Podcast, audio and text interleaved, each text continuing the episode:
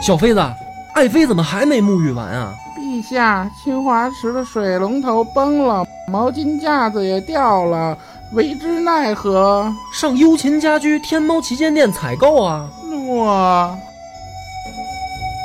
本节目由优琴家居天猫旗舰店冠名播出。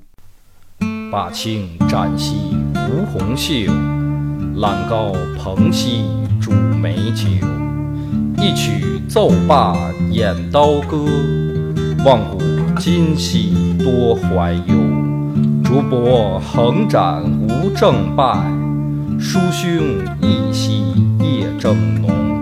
相间多传奇诞事，君多闻兮复效忠。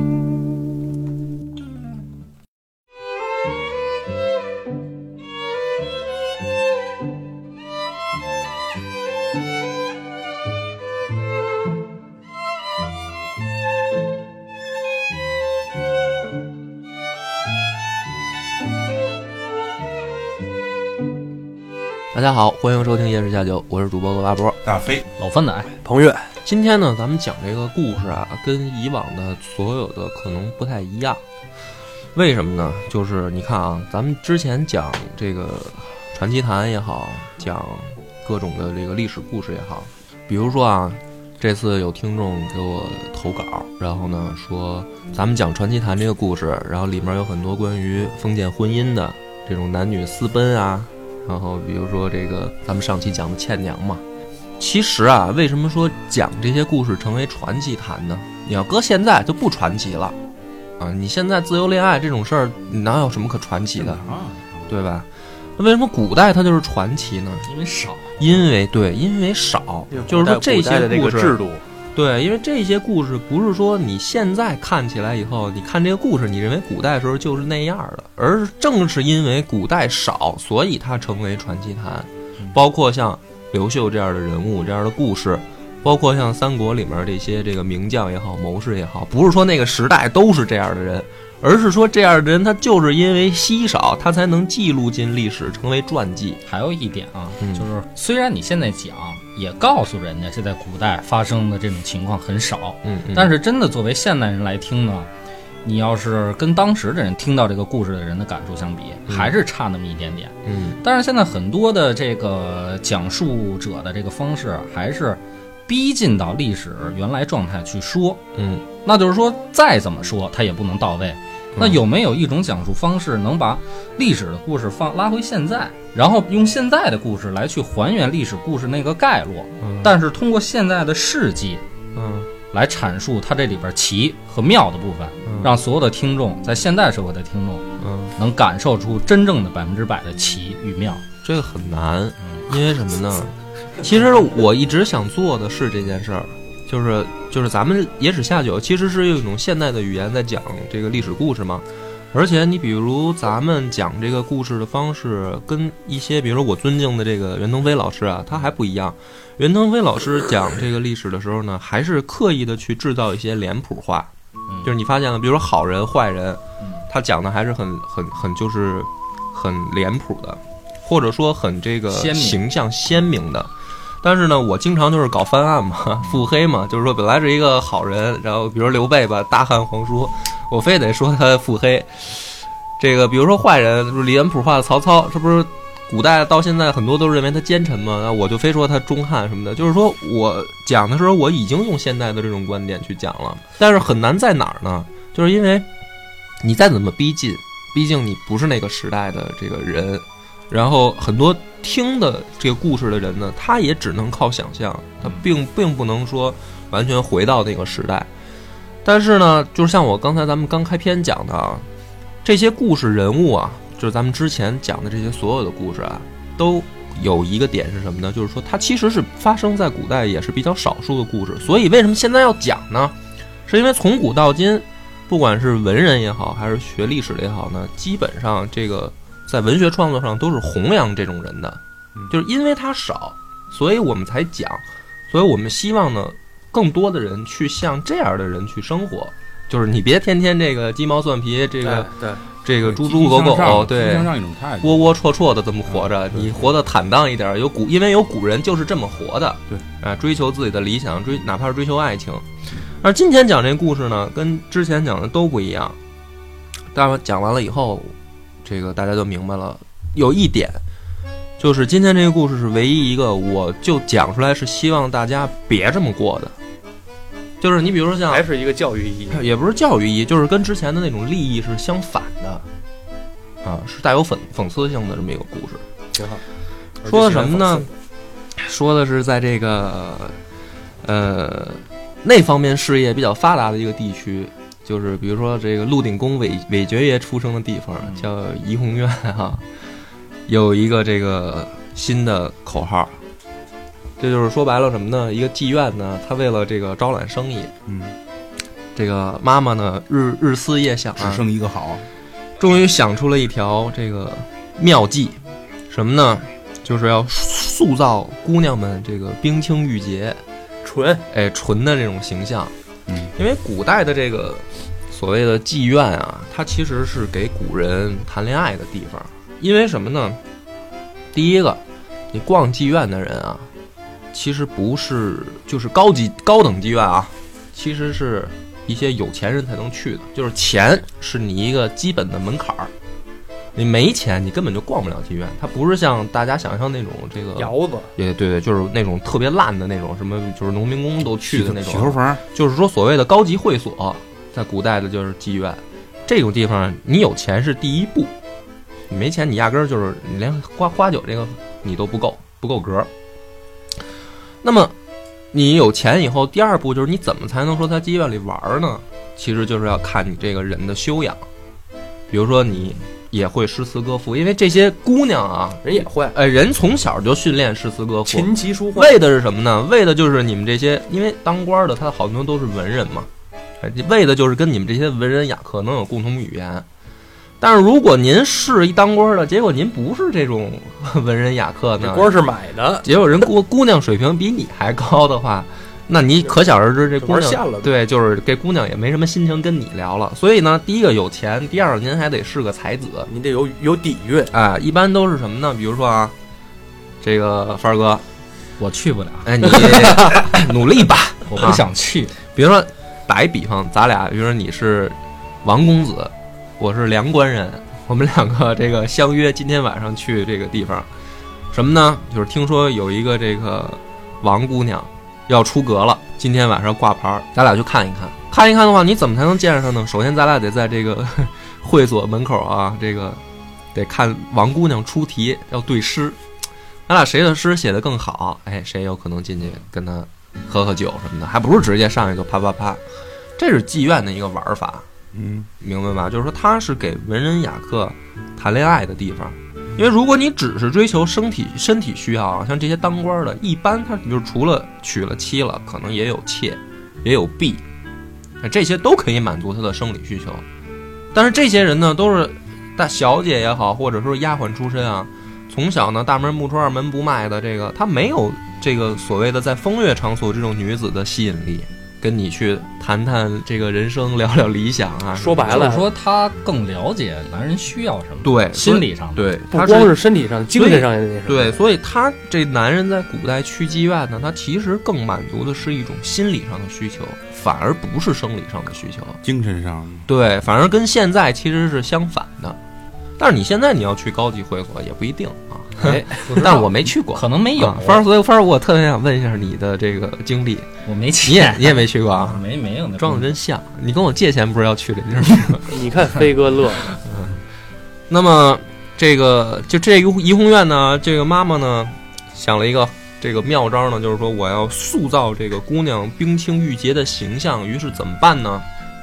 就是除了日常的这个正常营业以外，我们要打出一个口号，就是我们不跟这个外人啊接触，嗯，就是任何的这个除了正常业务以外，除了上那儿谈恋爱的这个达官贵人以外啊，其他的人我们不接触。奇哎，稀有，这个贩夫走卒什么这些我们都不见啊。那非要见，比如说你要你总得做饭吃饭吧，比如说买买东西这些可以，我可以我得付钱给你啊。但是呢，比如说那个杀猪的老张说：“今天我弄了两口猪，然后你让我进去玩一玩，行不行？”不行，不好意思，我们不挣你这钱。嗯，是这么一个，你明白这个道理。这样的话，我这个整个我这个本来是在三流 三流高会会所的水平，我就可以朝一流会所的那个挑客人呗。哎，对对对，就是这意思。嗯，那么这个院里面呢，有一个这个芳儿姑娘，哎，这个艳一压群芳是吧？这个艳名远播，在这个方圆二十里地里面，反正是远近闻名。哎，叶赫那拉芳儿姑娘，这个也是名门之后。对，啊，但是误入风尘，这个妈妈很喜欢，嗯，哎，今年刚好这个年方二八，准备这个出来挂牌了。那就快退役了，嗯那个年代应该快退役了。啊年方二八不至于，那怎么着十四岁开始啊？你这意思？这个芳儿姑娘呢，这个从小啊，因为看了太多的这种这个呃教育题材的这个片子，什么双修啊，什么这个保养这方面的这个视频，身体呢就有一些虚，就是经常呢会有这种虚症。那怎么办呢？有虚症的话呢，他就得找这个医生看病啊，对吧？芳儿，你别别别乐，你说说，我一般我不虚，我净帮你找这些方子来了。啊我那王大夫今儿还想约你呢，你我又跑了，没起来，我都是电线杆儿啊，解决雾化器都拿来了吗？操！啊 打针不好。就是咱不说芳儿姑娘，就是其他的在这个院儿里的姑娘啊，她身体上她也有这个看病的需求。你这个行业嘛，哎，是吧？老晚睡晚起，还老喝酒，完了这个客人也都这个是吧？三教九流都有，所以她也有这个看病的需求。那怎么办呢？但是妈妈现在有号召啊，不能接触其他人，我只接触这个客人啊。姑娘们也很头疼，但是呢又不能明说，又不能不好意思直接违逆这个妈妈的意思啊。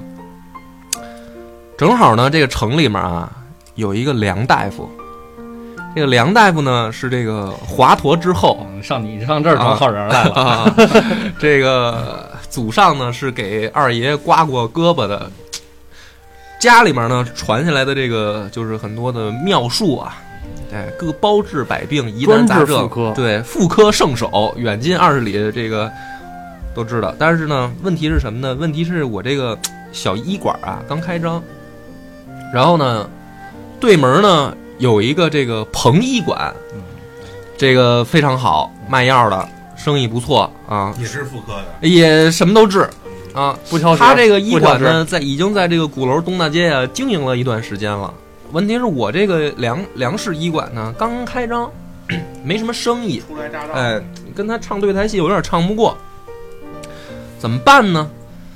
我就想了一招，改棺材铺吧。哎，不强是，强联合不，是，我就想了一招，就是说，在这个这个我们我们我们妇科界呀，就是你呢，如果能治一些这个 非常牛逼的疑难杂症，哎，那你这个名气就可以打响。就是什么意思呢？比如说，你就比如说彭掌柜的就治一些什么这个小孩发烧感冒啊，然后这个妇女月经不调啊，就是这个治一些这种这种毛病，对吧？那都是很正常的病嘛。假如我要是能把艾滋病治好了，那我这个医馆一下我这个就声名鹊起，肯定我就是直接就击败你了。但是你说什么地儿能出这种病呢？就是芳儿姑娘待那地儿，她最容易出现这种病，你知道吧？我去大街上随便改了，可能改了不过来。所以呢，这个梁大夫呢，他就有一个计划，什么计划呢？就是去跟这个怡红院啊强强联合。怎么个联合法呢？就是说我免费啊，给姑娘们治这个疑难杂症，治这方面的病，治好了呢，我也不收你钱，哎，你也不用给我钱，你呢替我宣传一下，去你们去你们这个行业里帮我宣传一下。我一大夫，我去你们这行业里到处逛，我也受不了啊。梁医生可不可以身体力行，先自己得上病，然后再治疗那？万一要是不治呢？对啊，嗯，说就是广告呗。哎，就是帮忙打个广告，你们行业之间互相也都了解，然后帮我一宣传，我这生意不就有了吗？有这么一个方案。于是呢，这个就去了芳儿姑娘待的这个怡红院啊，去先接触一下，看看，聊一聊。正好呢，这个妈妈呢，一般就是大事儿她管，接触的都是什么这个公卿贵族公子啊，她已经往上游走关系去了。就是下面这些事儿呢，日常的这个管理呢，就正好交给这个芳儿姑娘来打理。就是说这些事儿，哎，就是什么一个月吃穿用度啊，什么花销啊，这些就是芳儿姑娘管账吧。于是呢，在一个很这个千辛万苦啊，这个阻拦重重的情况下，梁大夫呢见到这个帆儿姑娘，二掌柜的，哎，把这个自己的这一套计划呢跟帆儿姑娘一说，说我这个计划，你看怎么样？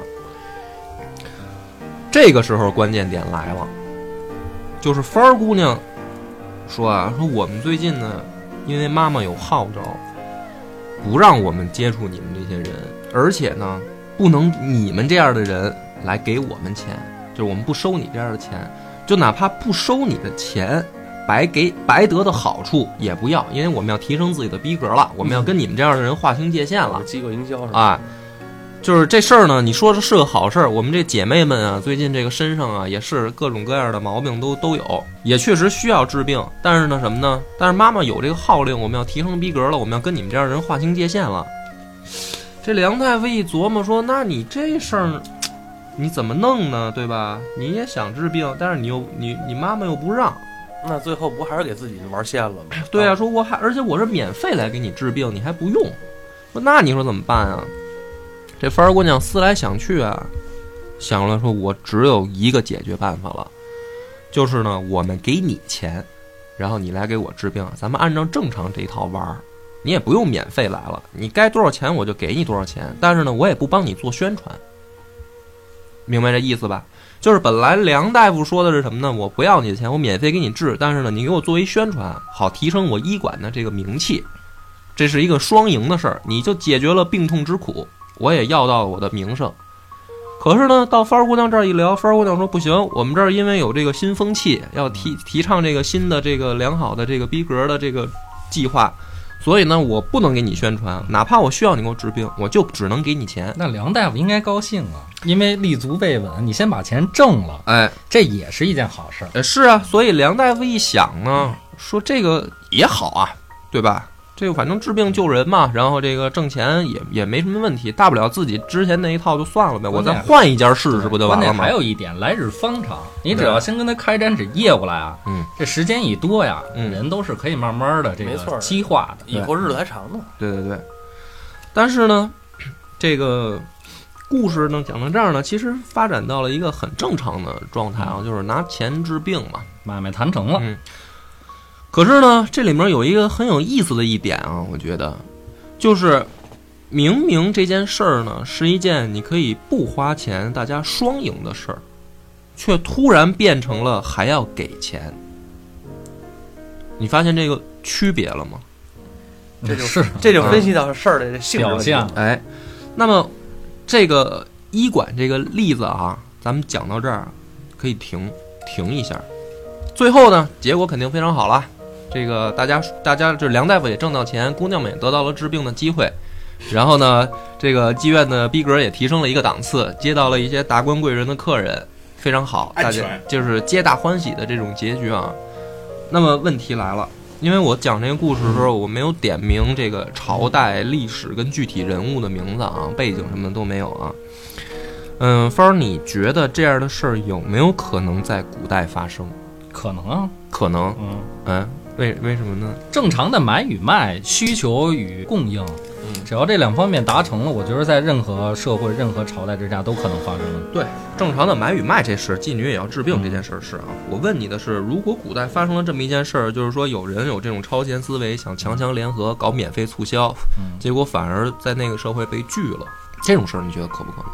也有可能，也有可能嗯，为什么呢？大千世界无奇不有嘛？因为你其他好多变量并没有说明啊，嗯你只是说明了它有这么一个买有这么一个买与卖的过程，嗯我觉得很有可能发生啊。嗯嗯，那那就是说，你觉得这你的心态还是很开放的，你觉得对这件事儿并没有什么传奇性质，对，也可能因为我是现代人，嗯，我再回去看，我还是体会不了。明白你的意思了。但是我怎么觉得你说这个越来越像现在发生的事儿？嗯那鹏哥，你你来说，你就是说古代有可能发生这种这种故事吗？反正刚才说了，说有可能就是任何朝代嘛，都会有可能发生这样的事儿。嗯因为人在社会上来讲，这种事儿，尤其是个人与一个机构，不管是什么机构，想要做成一件事儿，政府也好啊，个人的机构也好，想做成这样的事儿，都会出现这种问题，确实是有可能发生的。嗯所以说，这个个人与机构之间发生的这种帆儿说了嘛，变量并并没变嘛，也就是说性质它并没变，还是属于这种合作了嘛，嗯还是合作了，嗯，那就是一个就是没什么问题，你觉得哈？嗯，其实我觉得有问题，但是我我说话吧不太应和这咱们这节目里的东西。别为别别别别，你千万别啊！对啊，我这嗯说说跑偏了嘛，当时。啊不是不是，这期讨论的就是这个问题，所以不怕跑偏。有的时候吧，我就觉得因为这种事儿，就是在过去啊，小的时候一些我所听说的这个政府机构里边是属于什么呀？嗯少花钱多办事儿，嗯，甚至是不花钱也办事儿。对，嗯所以说呢，就是你看刚才梁大夫这个事儿呢，嗯就是属于在过去的那种，呃，一些机构里边儿，就是不花钱咱把这事儿也办了，对，哎，不花钱把这事儿办了以后呢，而且也不让你吃亏。我也不让你吃亏。对，比如说，哎，这个我这个国有企业是我自己的，我彭越做的，嗯我请梁大夫过来帮我把这事儿弄完了以后，OK，那个我们这资金也比较紧张，咱们这样吧，叭叭叭，把刚才说的这些事宜一说，哎然后梁大夫没问题，妥妥的，哎，这事儿就办了。对，飞呢？飞有什么想法没有？你这听这个故事，我，没什么想法。我觉得这这个事儿是是绝对是可行的，嗯就是从咱们就把它放在一个历史的角度来说，嗯它它其实也是可行，只不过是一个当时来看是一个创新的一个办法嗯。啊。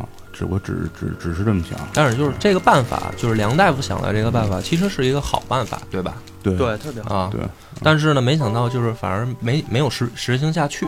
对这件事儿是，嗯没有实行下去，可能是因为历史原因了嗯啊，其实比较单纯啊。嗯嗯呃，不要，咱们我的意思是我没我觉得没必要去深挖它，它具体说为当时是因为什么？因为嗯当时你刚才刚才也说了，有一个背景问题，也没也没有说，嗯对吧？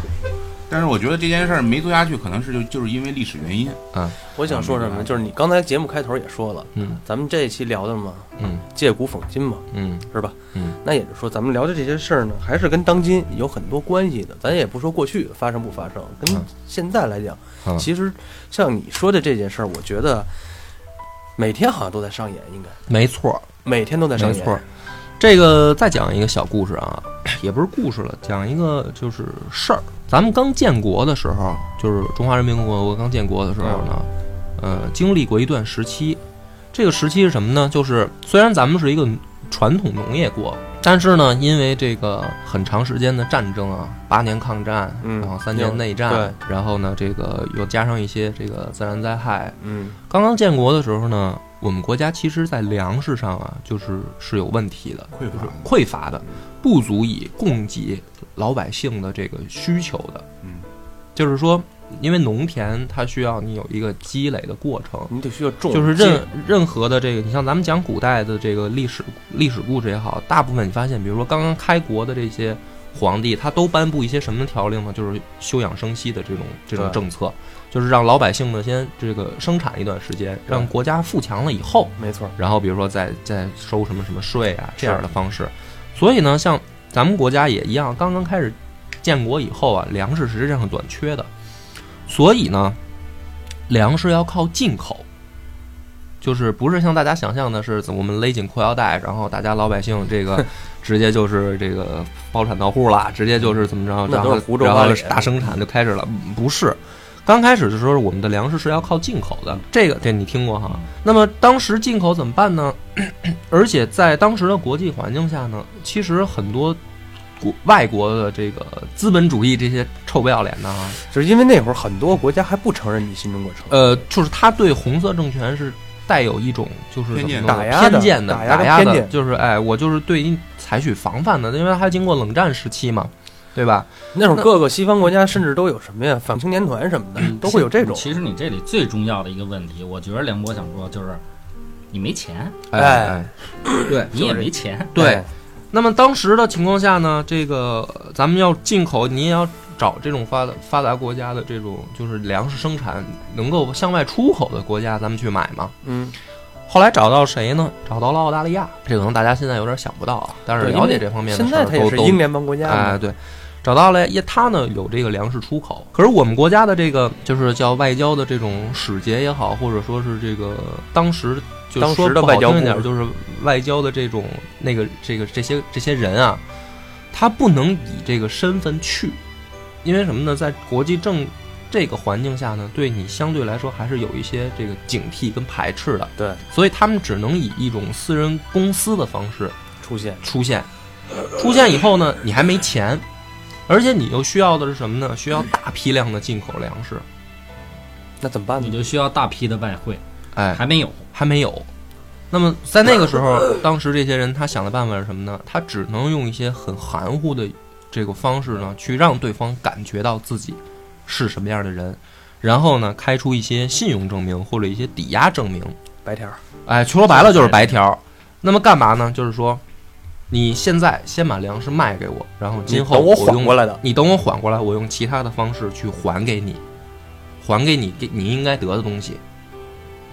这是一种就是说商业行为的这个正常的远期信用证。信用证，就相当于那个达成了吗？时候还没有最后？最后达成了，最后达成了，因为对方也不傻，当时那些澳洲的官员他也知道说这个一定是后起之秀，呃某国的这个就是就是一个这已经是一个国家的这个方案，他是来跟我做生意，但是只不过他现在不方便以这种身份出现，所以呢，他用这样的方式来跟我进行买卖交易。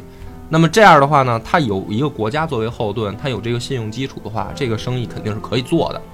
于是这个生意就谈成了。那为什么要讲这么一个故事呢？就是说跟前面那不一样。完全相反，啊对吧？两码事啊。一个是有钱随便花，嗯哎，免费的东西我还不要，嗯，我还不用你的，我就给你钱，我就当大爷。另一个是什么呢？没钱，我还真得把事儿干成了，对我还得想尽办法把这事儿干成了。这个两个故事是一个反差，对吧？对，是个反差，但是我认为这整个不管前面还是后边这个故事，我觉得好像如果说咱们所说的这个机构还是这个 government，它要是一个人的话，我觉得都会出现在这一个人的身上，都已都已经它已经发生过了。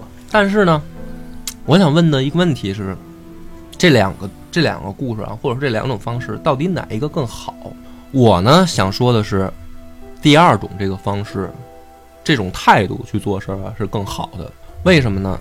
扎实，对，就是说，第一个它是比较，第一个它是务实的，哎，人都有生理的正常需求，吃喝拉撒、生病、生老病死，这是人的一个正常需求，也也有精神上的需求，对，对吧？那么这个需求不在乎于说你有没有钱，也不在于说你有什么口号，这个人的正常需求是是你忽视不了的。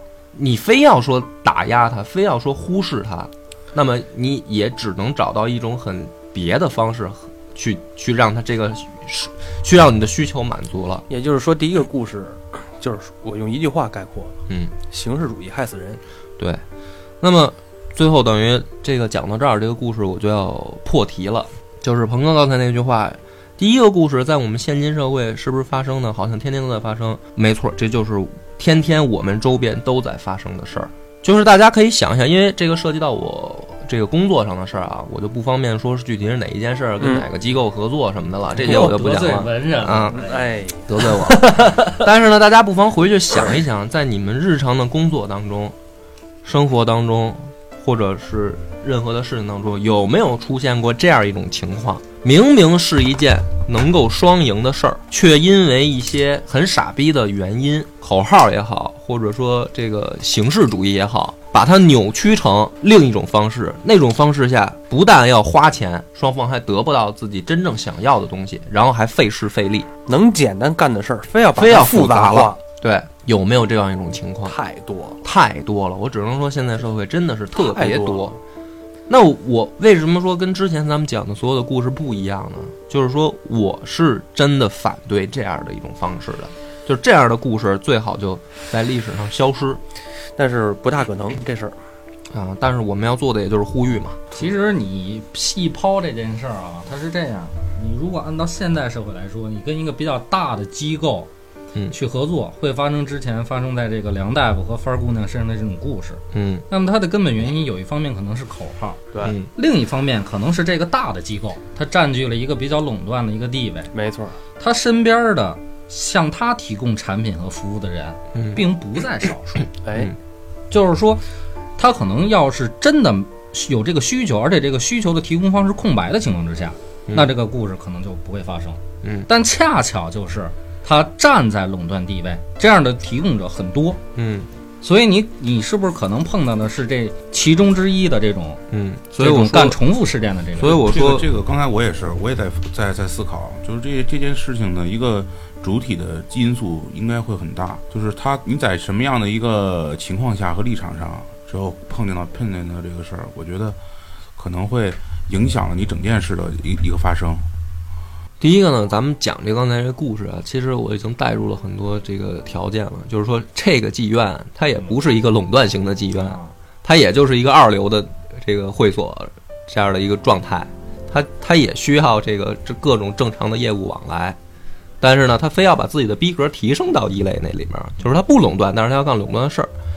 第二个故事呢，就是说像我们中华人民共和国这样的大国，都难以避免到有时候要打白条，更何况你这些破机构呢？这是一种做事儿的一个心态问题。就是说，你是抱有一种什么心态再去做这些事儿？为了什么？为的是脸面，还是实际的正常的需求？明白我这个区别了吧？我知道你这意思。嗯对，就是所以说，现在社会很多人，嗯，因为从农业社会转变为现在的商业社会，嗯，叫思想开放吧。这个好多时候，这人的思想并没有完全的转过来，嗯，他还是站在一个这种就是按呃政权的层次划分这么一个角度，嗯。它并不是商业社会的那种平等的这种交易买卖。对。这个我想是对你要呼吁的问题。嗯。对这个这个是我特别赞同，刚才我也要说的，嗯。就是你要站在一个平等的一个角度上，嗯，所以呢，这一期呢，其实我是带有一种实验性质来做的，就是跟我们以往的这个各期的节目，你可以发现不一样，就是不是只讲历史故事了。就没讲故事，对，或者说这个好像讨论，其实就是讨论了一件事儿。但是呢，实验一期呢，我认为无妨，就是我们实际上是采用了一种《聊斋》的借古讽今的方式，嗯，看看能不能引起大家的这个共鸣，共鸣或者脑洞嗯，啊。嗯，如果好呢，我们就会把这个呢也开辟成一个呃系列但容易让人封号啊。但是对，但是最近好像听说这个网又又又又严打了，对，所以呢，可能这个实验性呢，也就是在此这个突然的消失。不管怎么说吧，呃，我是非常想这么做做一次试试，看看大家应该有这样的对呼吁。对看看大家的这个反馈吧。然后呢，如果有想法的听众呢，可以给我们留言。然后呢，再做一个我们自己的这个就是预告嘛，因为我们这个微信公众平台呢重启了，重启了，我们就这现在我跟帆儿商量的是有这个话题讨论，嗯，有节目预告，还有一些这个历史知识这个科普，呃，会每每周呢推送两到三篇的文章。而这个文章呢，都来源于听众自己，就是现在已经有很多人去提案投稿了，呃，那么有兴趣的这个听众呢，可以首先呢加到这个 QQ 群里面来，然后呢，如果是有，就是 QQ 群呢，只是一个讨交流交流的地方，如果您还觉得有一些想说的、想提案的东西呢，可以加到在一群的里面寻找加入二群的方式，二群呢就相当于晋级群了，就是你可以提出自己的观点，并且会可能被微信公众平台甚至节目的内容采纳。二群以后呢，还有一个这个三群，就是在最少数那个就是参与到微信公众号的管理，呃，有兴趣的朋友呢，可以来加入我们的 QQ 群，来给我们留言。微信号是野史下酒汉语拼音的小写，在微信里直接搜索公众号即可。可能这一期节目有点枯燥但无聊，但是呢，这个给大家现眼了，希望大家多多关注，感谢大家收听，再见。